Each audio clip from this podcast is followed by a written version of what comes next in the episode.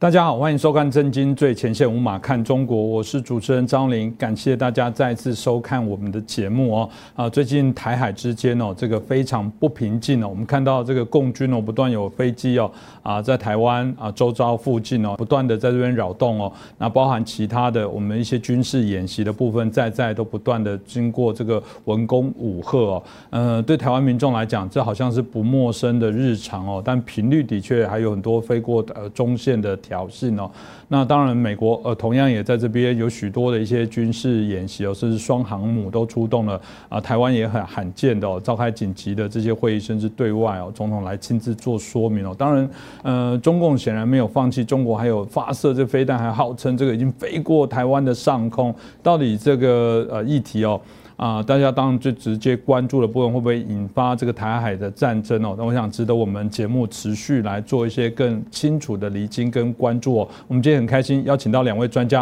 好好来帮我们解析哦。首先邀请到的是我们军事专家吴明杰先生，主持人大家好。那另外我们邀请亚太经交流协会的秘书长王志胜秘书长。各位观众朋友，大家好。嗯，我想第一个就回到我们刚刚提到的这个中国最近这个在军演的动作频繁哦。那很怪的是，特别在啊这段期间呢，我们看到中美明明在整个贸易大战哦，都已经在自顾不暇的状况，包含内部有许多的纷争哦，大家就会怀疑说啊，这是不是又是啊过往所谓在担心的是借由这个引发战争哦，来这个转换啊焦点。这到底这个真实是如此？会这样子啊？真的让他们来讲，真的会肆无忌惮吗？现在看起来，包含中印的边界都有产生很多的这些纷争的问题哦。那是不是我们请教一下明杰兄，就是你怎么看待这样的的一个发展呢？真的中国真的是蓄势待发吗？真的是必须要背水一战吗？我我想，诚如主持人刚刚所谈哈，就是说中国近期对台的一些军事的武赫动作哈，当然背后一个很重要的一个目的，当然是转移内部的压力跟焦点哈。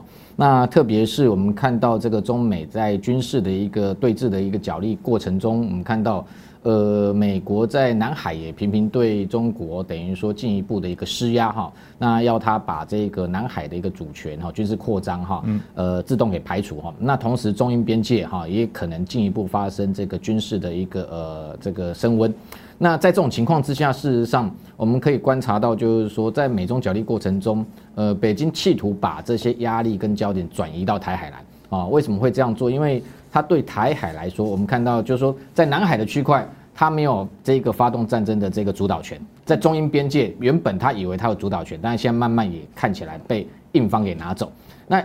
目前来讲，只有在台海的部分，它是可以完完全全由他来掌控，就是要不要采取军事动作，因为。我们台湾不会去主动攻击中国嘛？啊，所以我们是被动的。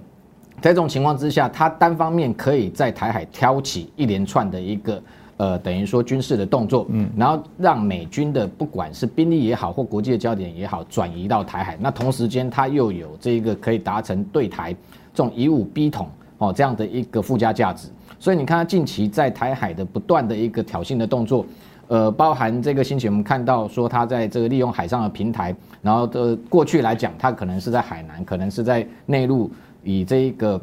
运载火箭发射卫星。那这一次它的这一个长征十一号发射的吉林一号，事实上它本来只是一个商商用卫星的一个性质，但是为什么要移到这个黄海的海面上，然后？这个呃，等于说它这个呃运载火箭的一个飞行的轨道，特别还要这标示说飞越台湾，这个部分当然就是一个吃豆腐哈，就是一个呃刻意要来恫吓台湾明星的一个做法哈。因为类似的一个呃火箭发射，去年他六月五号也做过，但是那时候他还没有想到用这一招哈，然后来让台湾感受到一个威胁，就是说我今天。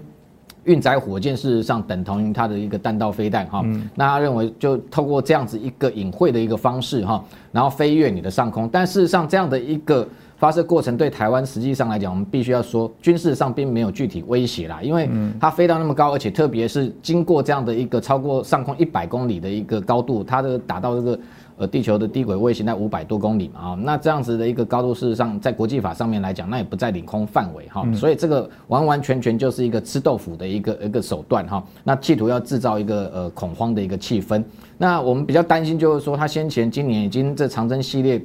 好几次，至少六七次都发射失败哈，那甚至这个如果它在内陆发射的话，甚至它沿途还有它的推进器会掉下来，砸伤的这个老百姓都有哈。那我们比较担心是它技术出问题哈，不小心你沿途飞越除了台湾之外，其他还有菲律宾，还有这个巴布尼亚这个新几内亚这一块区块。你可能都会伤害到其他国家的一个呃这个地面的一个这个老百姓的安全哈，所以这个做法我觉得应该是国际会唾弃的哈，就是说用这样一个方式哈，那在这个对台要进行所谓恫吓，但是我们除了这个之外，我们也看到他对台的这个军事的威胁手段事实上不断的变化，嗯，也都游走在一个模糊的一个地带，那特别是他也顾虑他在恫吓台湾的同时，他也顾虑美方的一个反应可能更加强烈，所以他。透过这些手段，不断的在测试，除了说台湾的防卫的能力跟反应之外，他也在测试美方华府的一个底线，护台的一个安全的底线。所以你看到先前他用这一个解放军歼十、歼十一战机，这个短时间的越过台海中线之外，在这一个呃九月九号、十号连续两天在台湾西南角的这一个大规模的海空联合军演。它那个区块也是在打擦边球，就是说它的这个军机事实上当天这前这两天都有大规模哈，可能有至少二十一架是入侵到台湾的西南防空的 ADIZ 这个区块，但是这个区块又很特殊的是，它刚好在台海中线南南端的这一个边边哦最南端的一个角落，它算严格来讲好像不是跨越台海中线，但是实际上又入侵了台湾的西南防空识别区。那透过这样的一个演习跟区块。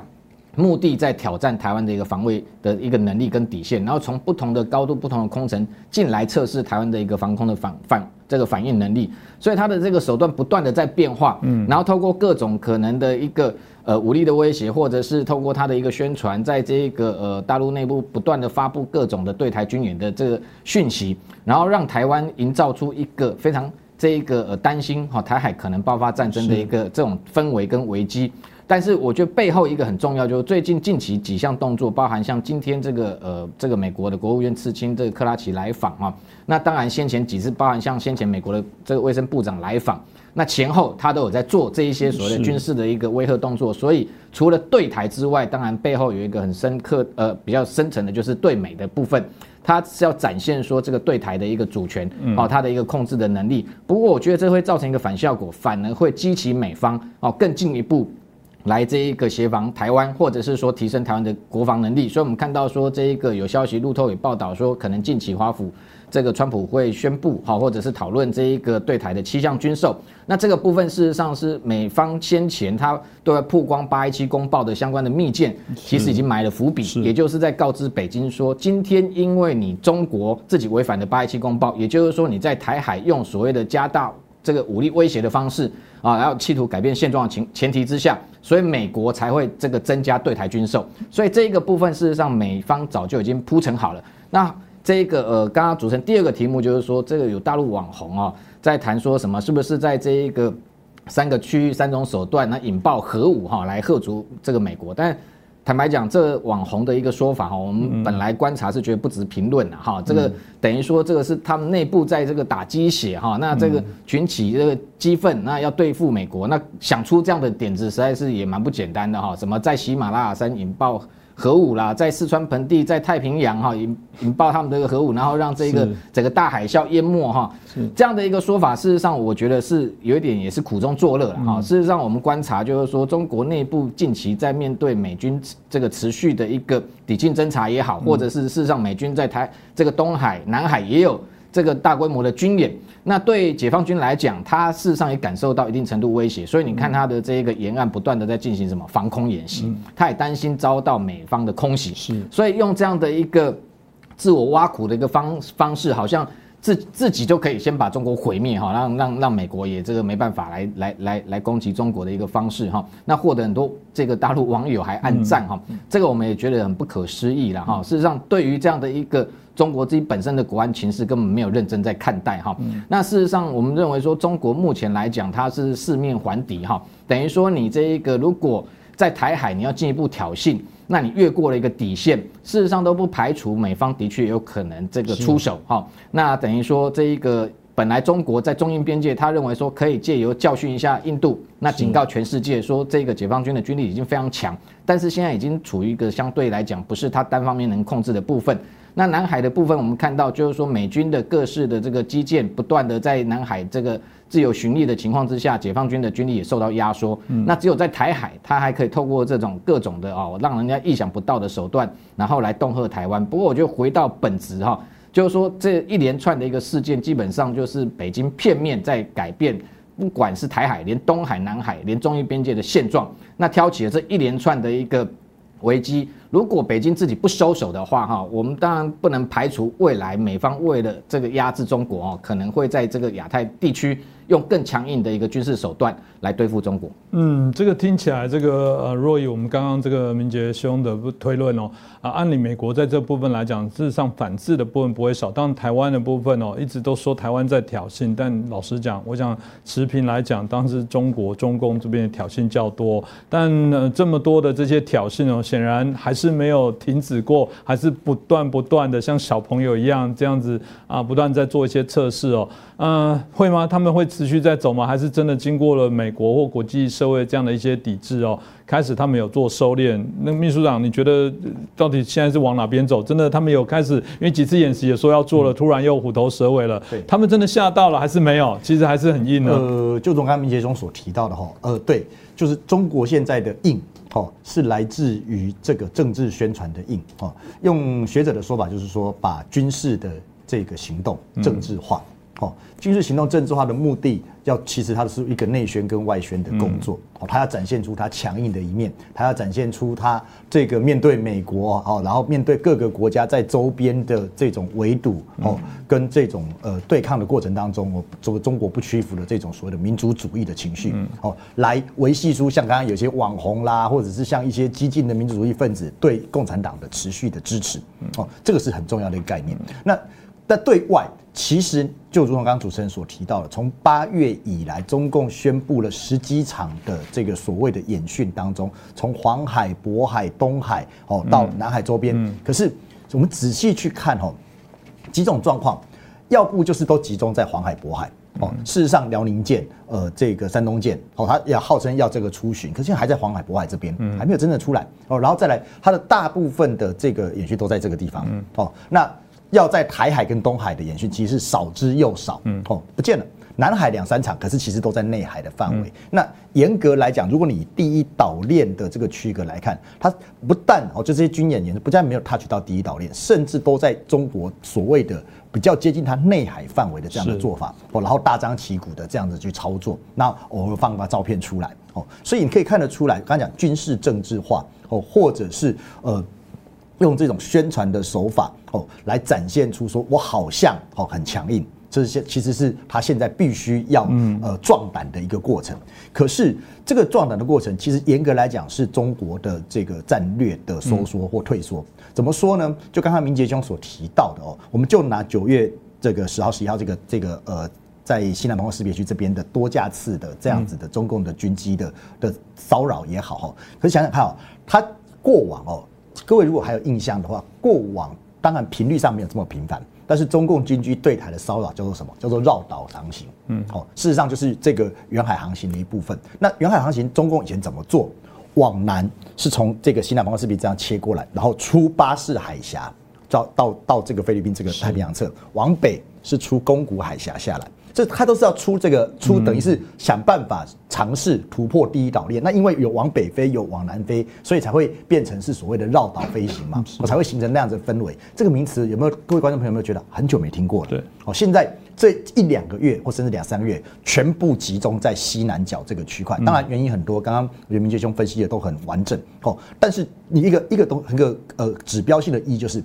他不敢突破第一岛链，是，哎，这很好玩了，你没有出去了，不不敢出去了，代表什么？代表他的战略在退缩哦，而且这个退缩只剩下台海这个区块，还是退缩当中唯一比较突出来的。这是刚刚明杰兄说的，因为他面对南海的问题的话。它事实上主导权，呃，战争的主导权不在他手上，而且南海的问题，我们可以看到，在东盟峰会上面，各个国家，特别是越南的愤怒，哦，跟就说我们跟美国站在一起的一个说法，哦，其实其实是让中国觉得很难堪的。那菲律宾其实，在两个礼拜之前，东盟的二十一呃第一跟二十六 B 导导弹试射的时候，菲律宾的外长也说了，如果不小心中国跟这个菲律宾在南海发生冲突，菲律宾一定请求美国支援。所以，其实，在南海的状况，中国知道势不可为。东海它跟日本的关系是非常微妙的平衡跟紧张，它也不可能在那个地方有任何的动作。那那台海毕竟他认为这个台湾是中国的一部分，所以他这边可以有内政的问题。对，他说这是内政的，他是可以大胆的说，大胆的做，而且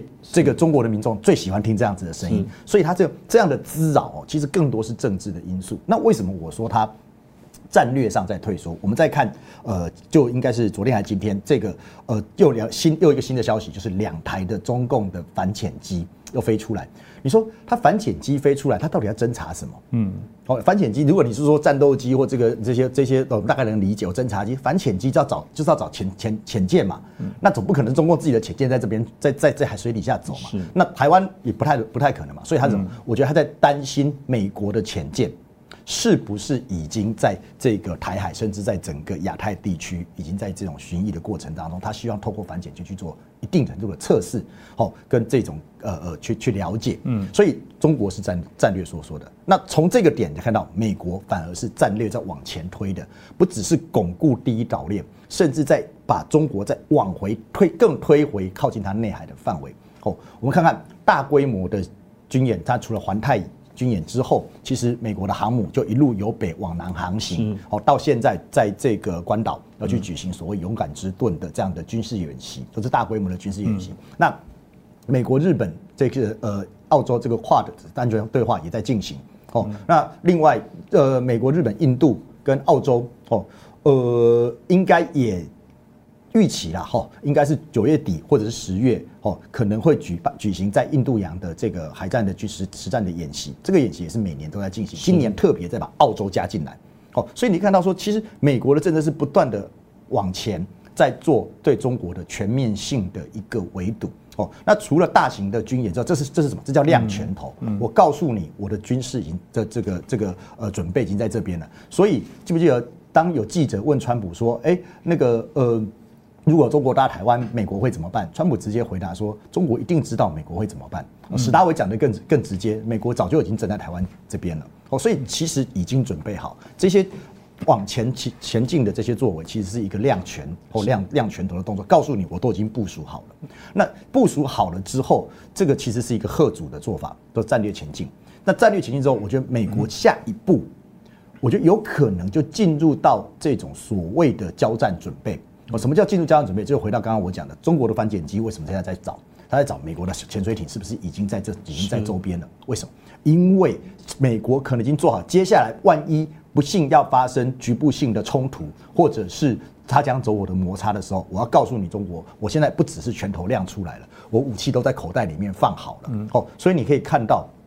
在水下，哦，这个这个呃潜舰的这种可能已经在航行的过程当中。那我们现在看到勇敢之盾的演习，虽然是在关岛，可是剑指中国在第一岛链跟第二岛链的这种部署是非常非常的明显的，这对中国的警告的意味是非常非常的浓厚的。嗯，哦，那接下来这个河野太郎他在下台之前。又又特别讲强调说，美日同盟这个范围应该要纳入盟国保护。那想想看，在亚太周边，对日本来讲最有利哦，而且最这种呃强坚持的盟国是谁？当然是台湾。是哦，所以这个其实一一系列的过程都在铺陈。我觉得美国从贺主战略哦，以前进到所谓的交战准备。当然，它是它是准备而不主动的一个过程。那这个过程就是一退一进。哦，其实你可以看得出来，嗯。美国是把刚刚我们讲，中国是把所谓的军事政治化作为宣传。那中美国是很明显的把政治军事化，也就是又透过军事贺主的力量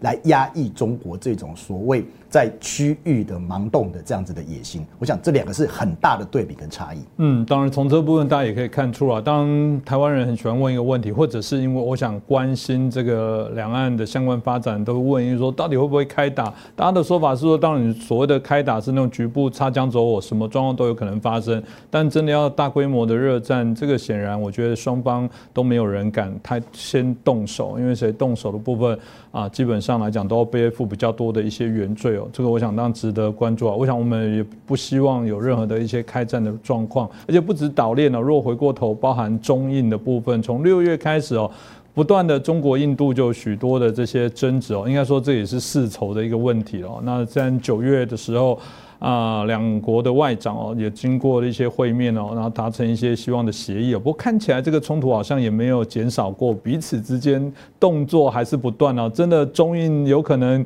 啊，我们原来以为台海会终须一战，或者有可能启动战争，没想中印的部分这个狼牙棒什么的部分已经石头先开始了。那这部分请教一下明杰兄，你怎么看待中印之后的发展？对现在的情势哈，的确已经打破一条界限哈。过去因为双方是有一个不开火的协议，但是这个印度媒体报道说，最近过去十天啊，中印双方都已经发生了至少四起开枪事件哈，那是对空鸣枪警告性质，但是据说这一个涉及的一个将近有一两百发哈，所以这样的一个对空鸣枪示警的一个动作的越来越频繁的情况之下。的确有可能朝开火的一个方向去发展哈，因为那条界限已经打破了哈。那这条界限打破，在这之前，本来外界是在说，是不是中印双方有这个所谓外交斡旋呢？出现一个呃可能契机哈。呃，因为中印的外这个外长哈，在这个莫斯科哈，大家当然是这个上海合作组织会议有达成的五点的一个共识哈。那中间特别强调是说，呃，希望双方能够这个两军能尽速脱离哈。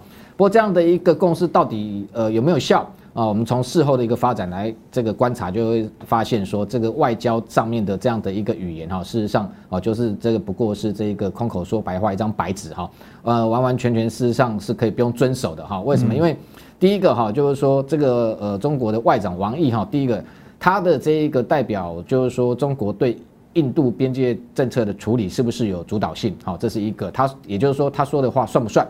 那他说的，呃，能不能代表整个政策？也就是说，他是外交体系的、国务院体系的，那解放军的人听不听，这是一回事。第二个，纵然就算啊，这个是代表习近平的意志，那这个解放军会听，但是事后的实际发展会发现说。好像不是这么一回事，好，那特别是这一个呃，北京过去，特别中国共产党过去在对外事务上面来讲，它如果有冲突，一向是这个打打谈谈，合战两手哈，所以这一次我觉得印度是很聪明的，他完全没有信这一套啊，所以他没有上当，因为过去以这个中共过去的历史记录来讲，他要说这个用透过和平方式来处理，有时候你撤了，他反而进，好，他完全是不守这种外交上面的承诺，所以我们看到印方也这一次非常硬哈，就是说。在这个双方的五点共识之后，哈，我们看到前面，它本来在呃这个最早之前，在五六月那时候有一个加勒万河谷的冲突，那时候五六月的时候，他们有两军有军长级的会议，也提出说双双方尽快哈这一个迅速脱离接触。那的确在那个区块双方有脱离，但是脱离之后，解放军把他兵力转移到这个班公错湖来，反而在这里进逼。所以印度这次不会上当了嘛？哈，他知道那个都是一个假的一个外交说辞，真正的一个军事备战的一个实力才能逼退解放军。嗯，所以我们看到近期哈，这一个印度在它边界哈，事实上也持续的在进行所谓的冬季运补，因为接下来冬季冬天快要到了哈，大批的物资已经运到这个这一个。呃，等于说这一个办公出湖附近的一些营区，那等于解放军那一方方面动作更大哈。先前说要这个这个迅速脱离，结果没想到哈，不断的持续在双方这个办公错湖，它有个地势指哈，手指的这个指，地势指的南侧那个区块哈，不断的增兵哈，增增那个地方就至少增了两三千人。那其他周边哈，周边它有一个这个叫德德德德桑普平原这个区块哈，增兵至少五万人哈。连坦克、火炮全部都进驻，所以印度也充分掌握这些情资，他也完全不敢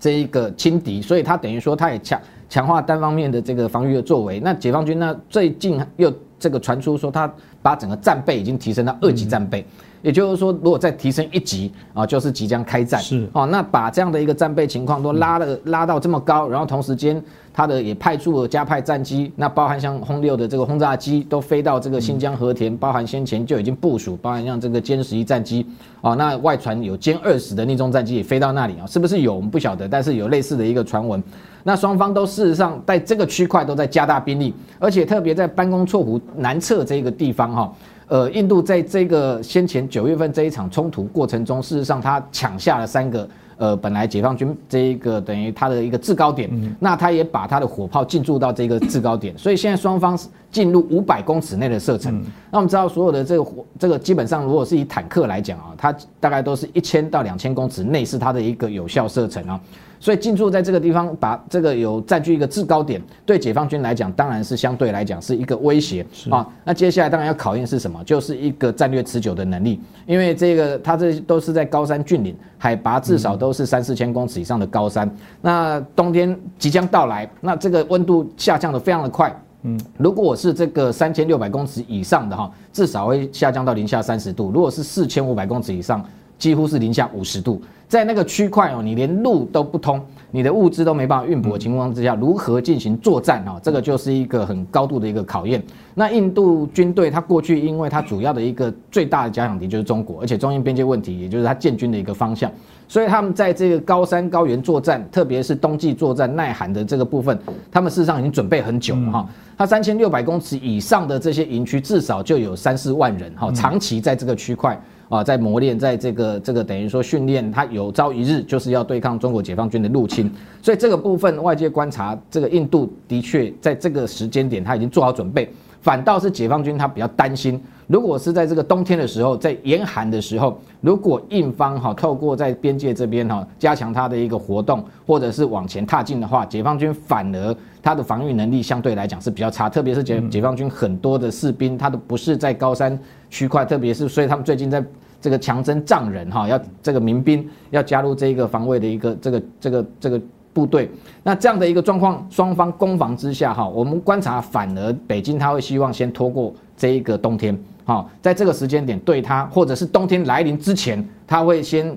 用一个比较强烈的一个手段，先把这个呃中印边界再推进，啊，那获得一个战略上有效的一个谈判筹码。那印方我们认为也是以战逼谈的一个手段。所以当然不排除双方会用一个小规模的一个交火的方式，然后再让双方都坐下来，这个在谈判桌上再去谈所谓的这一个这个边界的这个问题，以战逼谈应该是未来双方都可能采取的一个路线。莫如果照这个明杰兄所提到的部分哦，这个我可以推测，难怪这个最近印度的总理哦莫迪还特别到这个中印边境的军区哦去做一些巡视哦，哦看起来大家都认为说好像是印度真的不惜准备一战哦，呃反过来有。中国的选者还叫嚣说：“习近平，你躲在哪里？怎么在这时候你们也没有到前线去做视察？当习近平在这件事相对是低调，到底在玩什么事情哦？这个是不是真的如我们刚刚明杰兄所推测的，有可能中印真的反而是最可能爆发战争的地方？”嗯。严格讲，应该说中印双方的强硬态度跟以战逼和这样子的一个立场，就如刚刚明杰兄所提到的，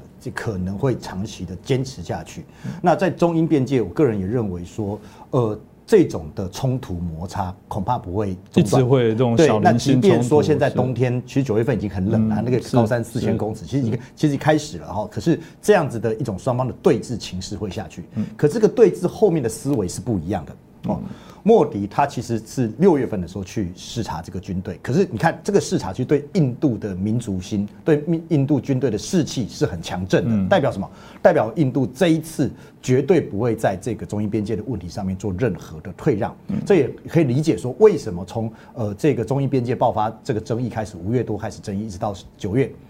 这个中印两国的防长才好不容易在九月四号、五号的这个莫斯科的呃这个这个上海呃合作组织的会议上面才见到面哦。中国拜托了三次要见印度的国防部长，在九月份因为双方都开枪了嘛哦，所以才见到面。这代表什么？印度他底气足，他这次就是跟你准备干到底。嗯，那就也事实上也是哦。你看那个中印之间边界的问题哦，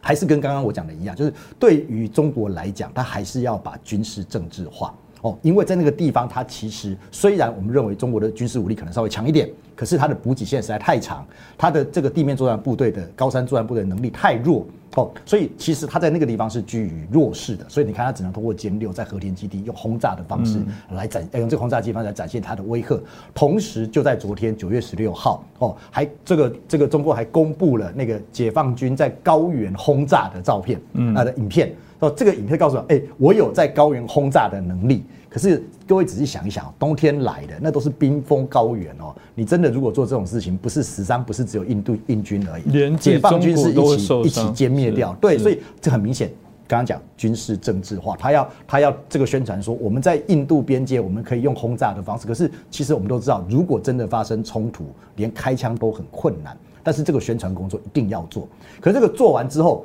到此为止，习近平是没有出面的。好，习近平到现在为止，在西在在这个中印边界的问题上面是没有特别去做讲话的。相较于莫迪公开强势的鼓舞印度人民的士气跟民族心，哦，我觉得这个两个之间差别很大。原因在于什么？习近平在中印的问题上面，我觉得他是骑虎难下的困境，一个叫做一个叫做不能软。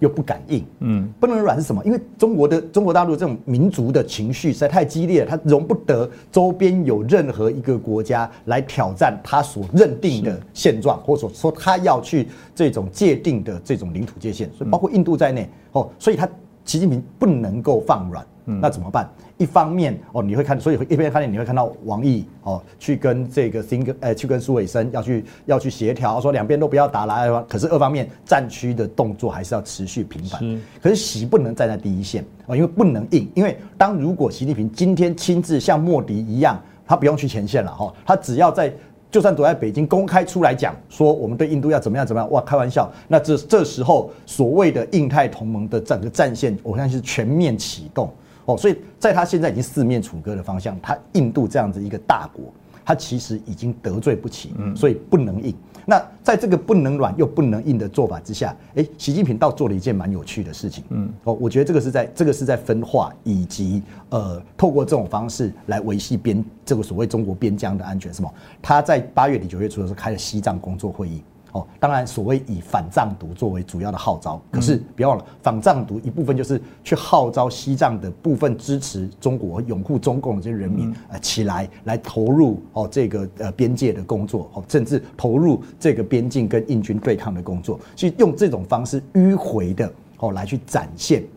他这样子的一个做法。可是，即便是这样的做法，我们可以看到什么？我们可以看到习近平他在这个面对四面楚歌的问题之上。中印的问题，它其实只能这种小心翼翼的处理，不让他呃在这个这个节点上面出现问题。可是他会想办法把战线拖长，最起码拖过美国总统大选。哦，拖过这段之后，再然后等冬天结束之后，中国才有那个能力哦，真的把。军队把印运补比较强势的在中印边界再来跟印军做对峙，可是这个时间一拉长，到底对中国是好是坏？我觉得还是急急祸未卜。嗯，这个当然也是很非常值得关注的一个重要的议题哦，因为中印之间的相关的一些发展哦，当然会牵动真的是亚太地区边缘政治的一些变化，这肯肯定也会影响到啊，在台湾海峡的这些未来走向的一些方式哦，所以我想我们节目也会持续来做一些关注哦。今天当然很感谢啊两。位来宾吴明杰以及我们资深秘书长哦，特别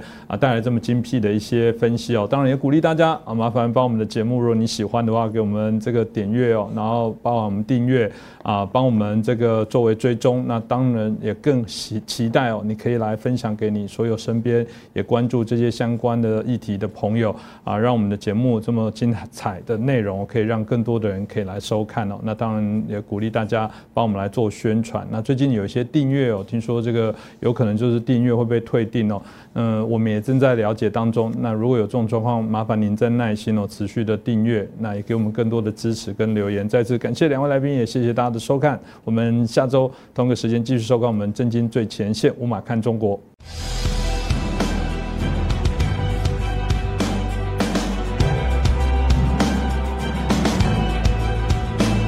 大家好，欢迎收看《震惊最前线》，无马看中国，我是主持人张林，欢迎大家再一次的收看我们的节目哦。不过我们最近呢，大概有一些朋友反映了，为什么订阅了之后还被啊，就是没有订阅成功哦？嗯，这我们也觉得很奇怪哦，因为发现哦，YouTube 有时候会把我们的这些。啊，观众会把它做退订的动作，甚至有些留言哦，我们也在查，呃，为什么会被移除哦？这部分我想我们会尽力的来做一些努力哦。如果您订阅了之后有被退订，麻烦大家哦，继续哦，再耐心的做一下订阅，我们会非常感谢你哦。我想最近大家一直持续关注的，当然都是美中台日哦。我们现在看到都有许多相对应的一些微妙的一些变化。那当然啊，美中的大战更不用讲，还是持续的在燃烧哦。那最近美国发起了这个干净网络的一个全面的一个计划的启动哦。但是这个中国外交部长王毅啊那，在一次这个全球数据安全倡议的宣言里面就提到啊啊，他们觉得中国也要来做这样的一个相对应的一些提倡。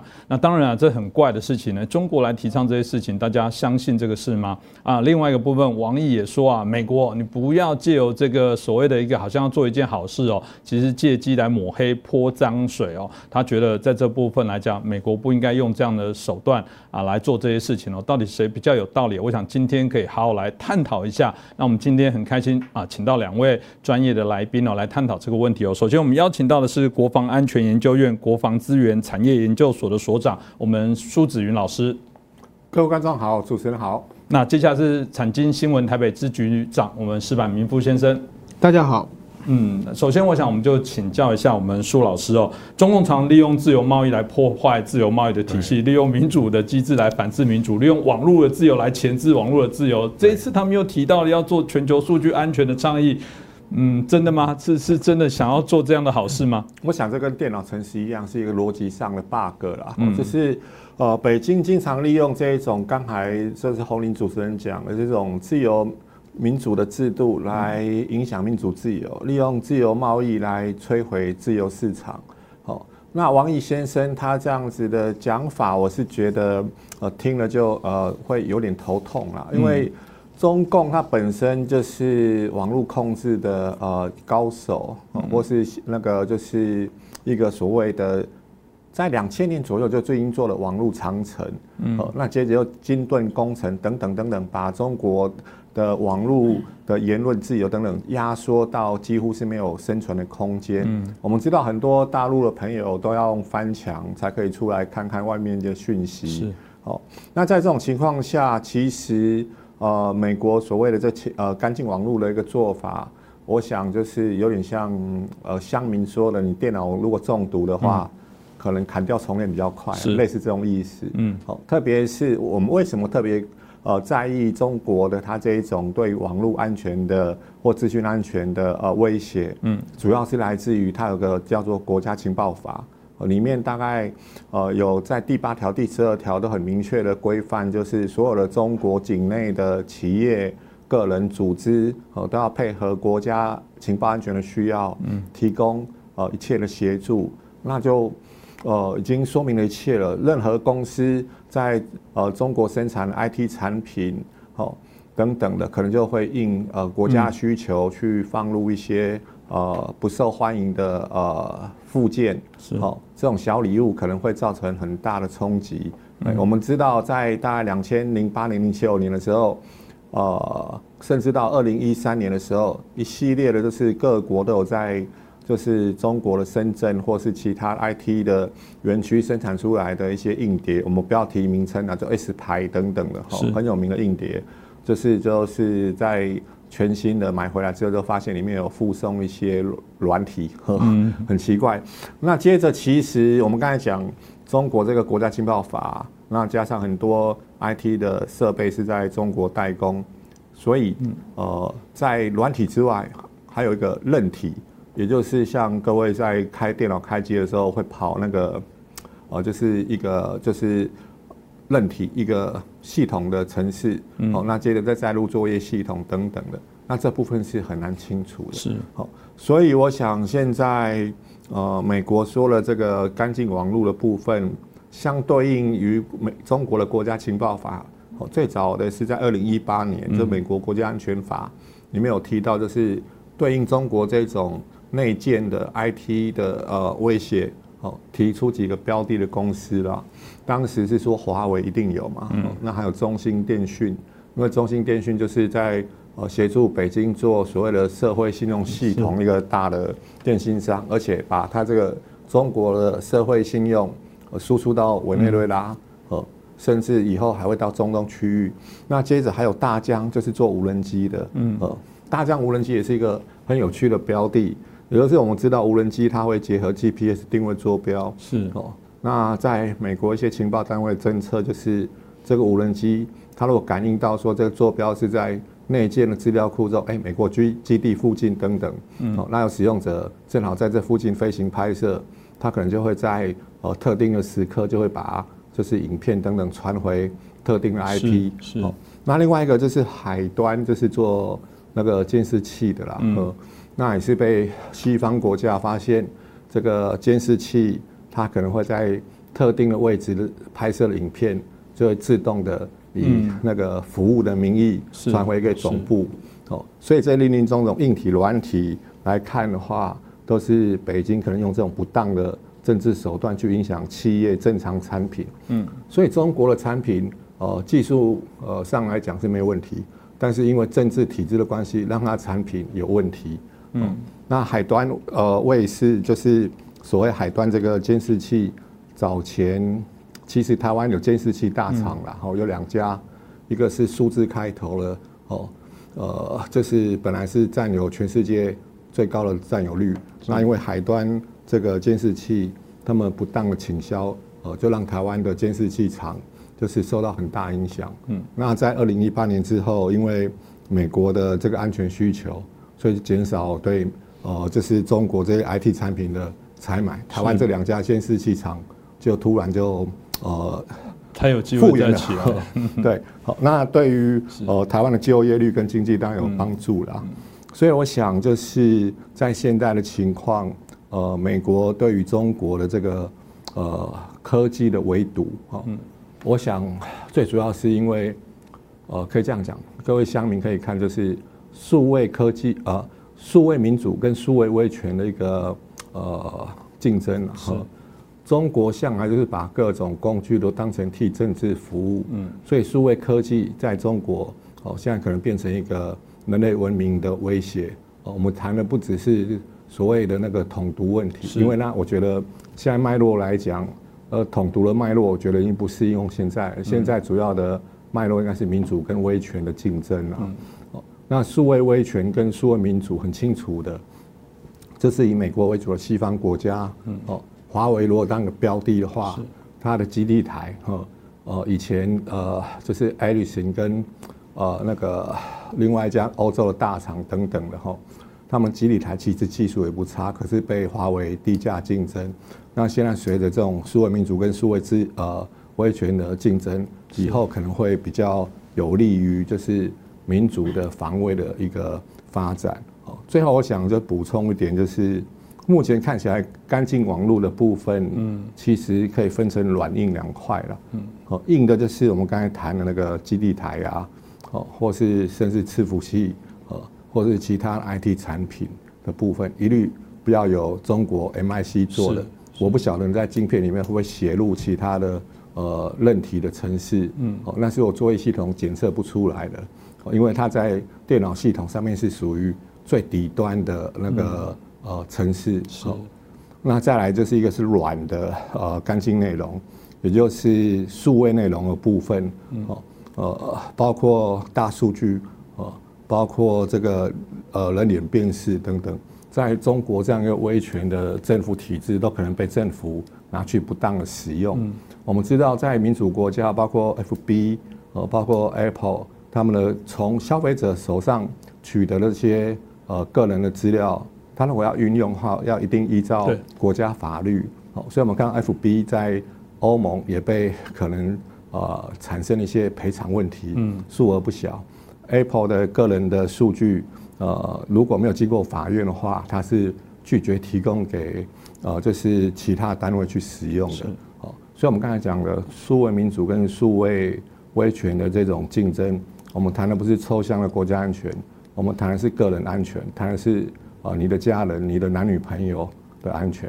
嗯，这个我觉得苏老师刚刚提的非常好。我想现在的趋势的话，的确是呃科技上的东西，我想日新月异哦。那当老师一开始举例这么多啊，真的是罄竹难书啊，这么多的一些问题。嗯，的确，我觉得中共过往在这些技术的运用上哦，的确有非常多恶名哦。那那回过头，当然就请教一下石板先生哦，因为当然我们现在看到，当你刚刚苏老师所提到的东西，那当然接着的部分，那大家就会说，不管是啊未来的川普或者是拜登，在选举过程中，显然哦，啊中共会借由这一波的部分，也会运用他这些网络上的各种呃无所不用其极的部分去做一些影响。你怎么看待在现在整个中共他们对于这种我们讲在网络上的掌控，运用各种各式各样的方法来对于选举？对许多的一些影响，你自己怎么看待这样的一些状况？我我觉得这个呢，从历史上要谈一下，就是像中国现在在做什么，就是说在古代的时候呢，战争，我觉得现在中国叫中美贸易战争，或者有很多说法，但是我觉得贸易可以去掉，就是现在中美实际上是在进行一场战争。战争是什么？战争是削弱对方的国力嘛，国国力、经济力削削弱下去，然后自己得到，就是站站到更有利的位置，其实就是一场战争。那么现在的战争不是传统的战争啊，而是主要战争是在这种互联网的呃世界在进行。那么在古代的时候，最远古的时候，战争冷兵器时战争呢，先是人数是绝对的优势嘛，是我人多的话，我战争就可能赢。所以说呢，但是后来进入大航海时代之后呢。大家就是说，呃，十九世纪末的时候呢，欧洲提出一个叫制海权的概念，就是说谁能控制海上的交通，就能，因为海上包括有贸易，有贸易的话就可以增强国力，可以得到资源，所以有制制海权的概念。那么到了二十世纪初呢，又出现一种制空权的概念。嗯，这制空权的概念就是说，对方的国力是工业化了以后嘛，我去摧毁，我通过制空权推摧毁你的工业设施，你的国力就没有了，那我们就可以战争就可以赢了。那到了二十世纪九十年代的时候，这是中国人提出来这个制网权的概念。那个时候，这互联网就开始了。是，那就是说，不管你想取得制空权还是取得制海权，你要花很多很多钱。就造一艘航空母舰要花很多钱，是造一种高端的飞机也花很多钱。但是自互联网这个是相对比较便宜的，嗯所以中国就一开始就就开始操纵这个互联网的制制网权。因为今后的战争，不管你是基础国家的基础设施，什么发电啊，这些核核发电这些所有东西，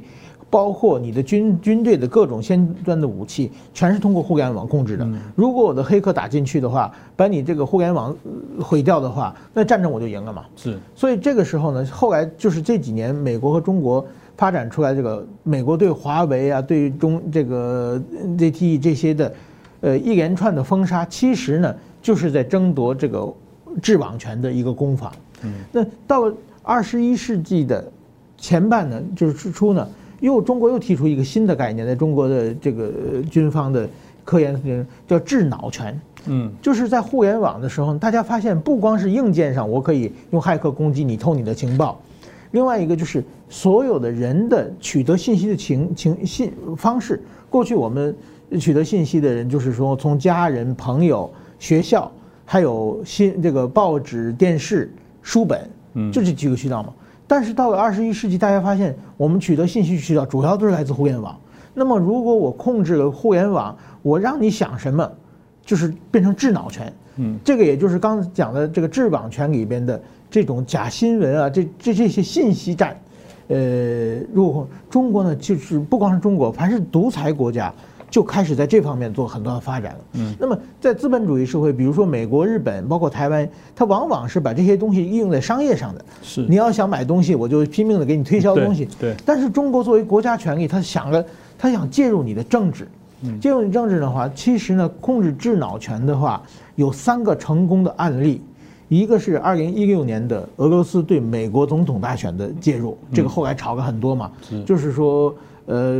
俄罗斯的介入选举门，这个川普当选的话，到底现在，当然美国到现在为止还找不到证据，但是问题是这很难找到证据的问题。还有一个第二年的二零一七年的时候，韩国的朴槿惠被罢免、被弹劾，当时现在很多证据已经证明是北韩甚至中国加入了这方面的呃参战，这样是韩国的整个舆论变成一边一边倒的反这个反朴槿惠，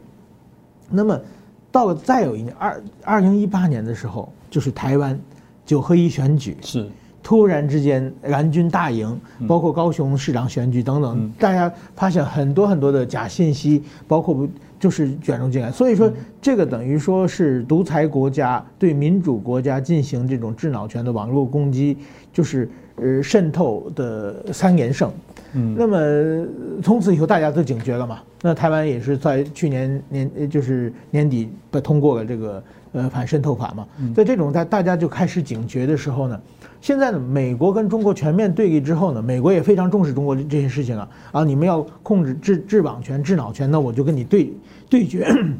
那么现在美国一个呢就是说所有的网络的这个干净的作战，还有一个呢就是美国现在要反击呢，他用什么方法？他就是说，你中国，因为美国过去没有把中国当假想敌，现在呢，你要是发现中国，你不停的跟我出招，跟我，跟我，对，所以美国现在呢，他就是说，提出要把中国的防火墙我全给你拆掉。通过卫星，通过各方面的，中国现在是，他是到处给别人捣乱，但是自己的国民是控制非常好。那美国说，那我让把你像全部拆掉之后呢，那你的国民 你到处可以拿到各种讯息了。所以说呢，中国现在是最害怕这个事情。嗯，而且呢，中国也害怕美国你反击的话，你去攻击我们的中南海去做什么？这大家都以前都没有做过，中国是自己躲在安全的地方去欺负别人。现在美国比美国现在川普说嘛，我什么都对等嘛，嗯，所以现在很害怕。中国估计王王毅提出这各方面的，也是说，那要不我们就就此打住，互相不要不要再玩下去。对对对，有有这么一个信息。所以说，我觉得中国现在是内心非常恐慌的。嗯，我好奇日本没有面对这样的一些状况吗？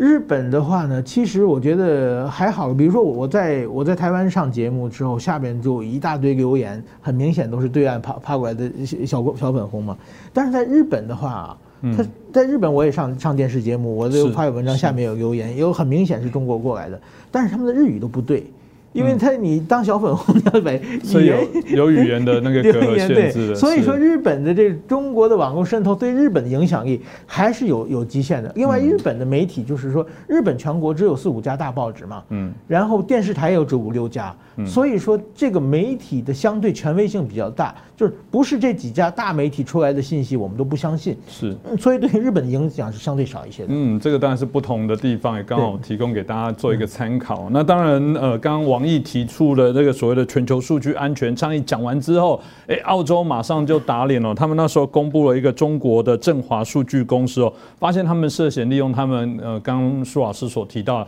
利用他们在整个工作上来讲，哇，到处收集。啊，非常多的一些各国的政要啦，甚至很多的一些啊商人，然后收集这些资讯，甚至还包含商人的家属哦，来收集这些资讯跟资料。嗯，这个当然也很有趣哦，因为啊，我们在看到过往来讲的话啊，呃，刚这个我们也提到，多半可能在商业上的竞争，如果你涉及到对于政治上的介入，对大家来讲是很敏感的事情。朱老师，这跟跟你前面所讲的一样，这个马上就这样的案例太多了。是，其实。哦，就像侯林主持人讲的，关键在于说政治体制是威权还是民主。在民主的国家，有国会、有舆论可以制衡，有乡民可以在 PTT 上面爆料、爆料、做梦。我当过 PTT 的版主，所以我很容易可以知道说，从他语义或什么可以去抓这个人是免洗账号。乡民常讲的是哦，那哪些可能是小粉红？嗯。那如何去禁水龙和禁止它发言冷静等等？我想乡民如果是观众的话，应该很理解这种状况啊。但是我现在想说，还是要给各位分享，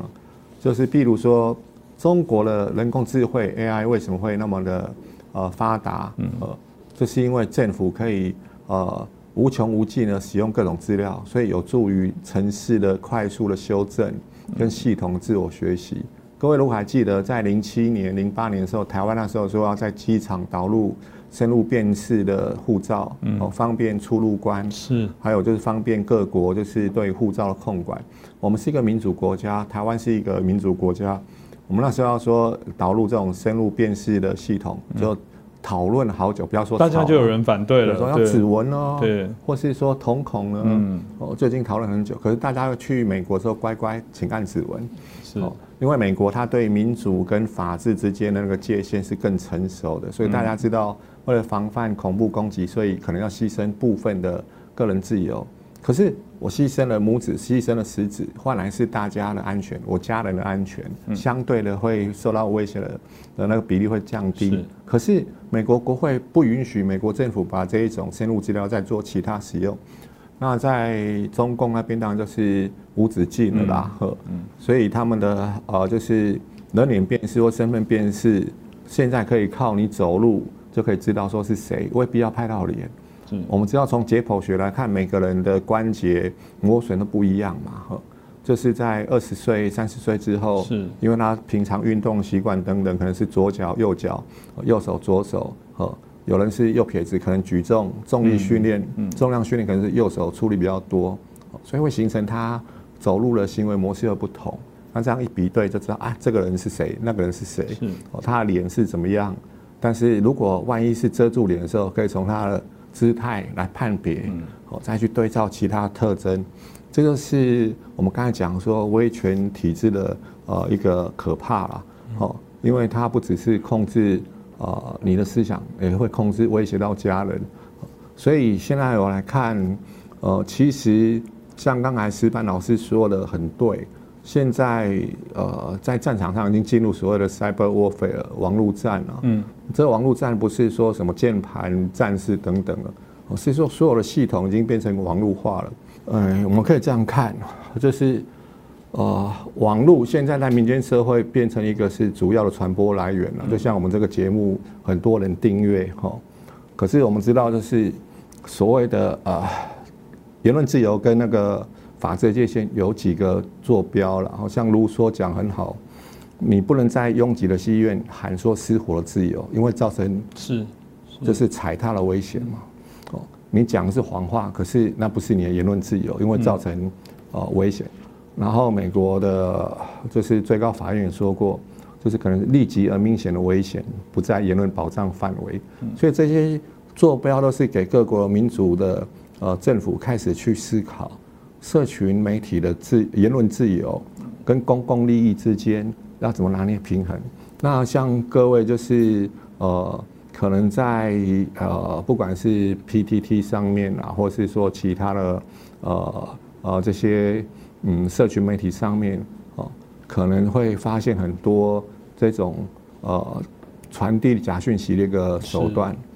它会三分真七分假哦。就是先用小的事实来吸引呃受众的信任，接着他就灌入他要传播的那个假讯息。嗯，这个手段最早是来自一九三零年代的纳粹哦，呃，宣传大部长、宣传部长戈佩尔，就是一个战略叙事的高手哦，只是那时候没有网络这个工具。是，哦，那他们的名言，纳粹名言就是。就算假话讲一千一百次，也变成真的。所以，我们现在谈的就是人类文明的一个问题，只是有新的工具。嗯，这个我想会持续不断的抗争啊。那当呃一方面，如果我们相信在整个人思维有独立思考能力，感觉我觉得每个国家要抵抗最好的方法就是你公民独立思考的这样的角色了。而且，当然回到刚刚澳洲哦，这也是一个很有趣的一个现象啊。那个中澳，当然我们看到在一九七二年建交之后。看来，当然，澳洲啊，对于中国有许多过往的一些合作了。但澳洲大家又知道，在五眼联盟里面，它又扮演非常重要的角色哦。那在最近两方在争夺，那澳洲当然也指责中国做了许多不当不对的一些事情。那中共当然也在指责澳洲等等。这到底发生了什么事？我们在搞不大清楚。这石板先生是不是帮我们解释一下？对，呃，我觉得这个是蛮有意思的。前不久呢，就是说中国突然间有两个澳洲记者被中国遣送回国。那这个消息呢？因为我在北京住了十年，我我周围有很多的我的朋友也被遣送过，我的前辈也都被遣送过。是。那么啊，我一开始就认为，哎，他可能写个什么一些习近平政权不满意的文章。那我马上去上上网找，哎，找半天也没有找到。是。然后呢，其实我有一个怎么说呢？有点对，就是我在北京的时候，我们的主要抢独家报道的竞争对手，一个是美国，一个是欧洲的，主要路透社、BBC 这些地方。澳洲的媒体呢，其实呢，并不是我们很强有力的竞争对手，他们对中国的内政也不是特别关心的。哎，我想怎么会澳洲会会出现这种这种事情的报道？而且我没有找到可以，我认为是可以完全触动中国的报道。但是后来一听到看到澳洲媒体对这这几个人的细节，就是把他们遣送回国记者，我吓一跳。就是说，这不是遣送记者的方式。遣送记者是什么呢？就是说，通知你四十八小时之后或者七十二小时之后，你的。这个签证作废，那么你这有这段时间，你要赶紧做很多的事情。那么就是我认识人，他们就是首先的就是把家人送回去，然后把东西整理出来，把家具送给别人，要跟银行账号去解解约，然后要把什么各房租房子要解约啊，把剩下的房租这有很多很多这这种事情。但是这两个记者呢，是中国的国家安全部门直接上他们找他们约谈。这两个记者一下就跑到了，呃，就是说澳洲总领事馆和大使馆嘛，一个在北京，一个上海。然后呢，过个几天以后呢，见个中国一个面子以后呢，然后让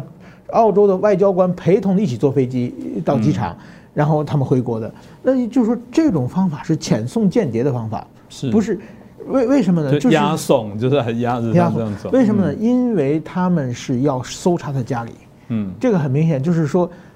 他把他本人一下抓起来，问题很很严重嘛。让他把他弄到大使馆去以后，他家就没办法管了，然后就搜他家里。因为在北京，我们都知道，我们在北京的电脑、手机都不是很安全的。你不可能跟一些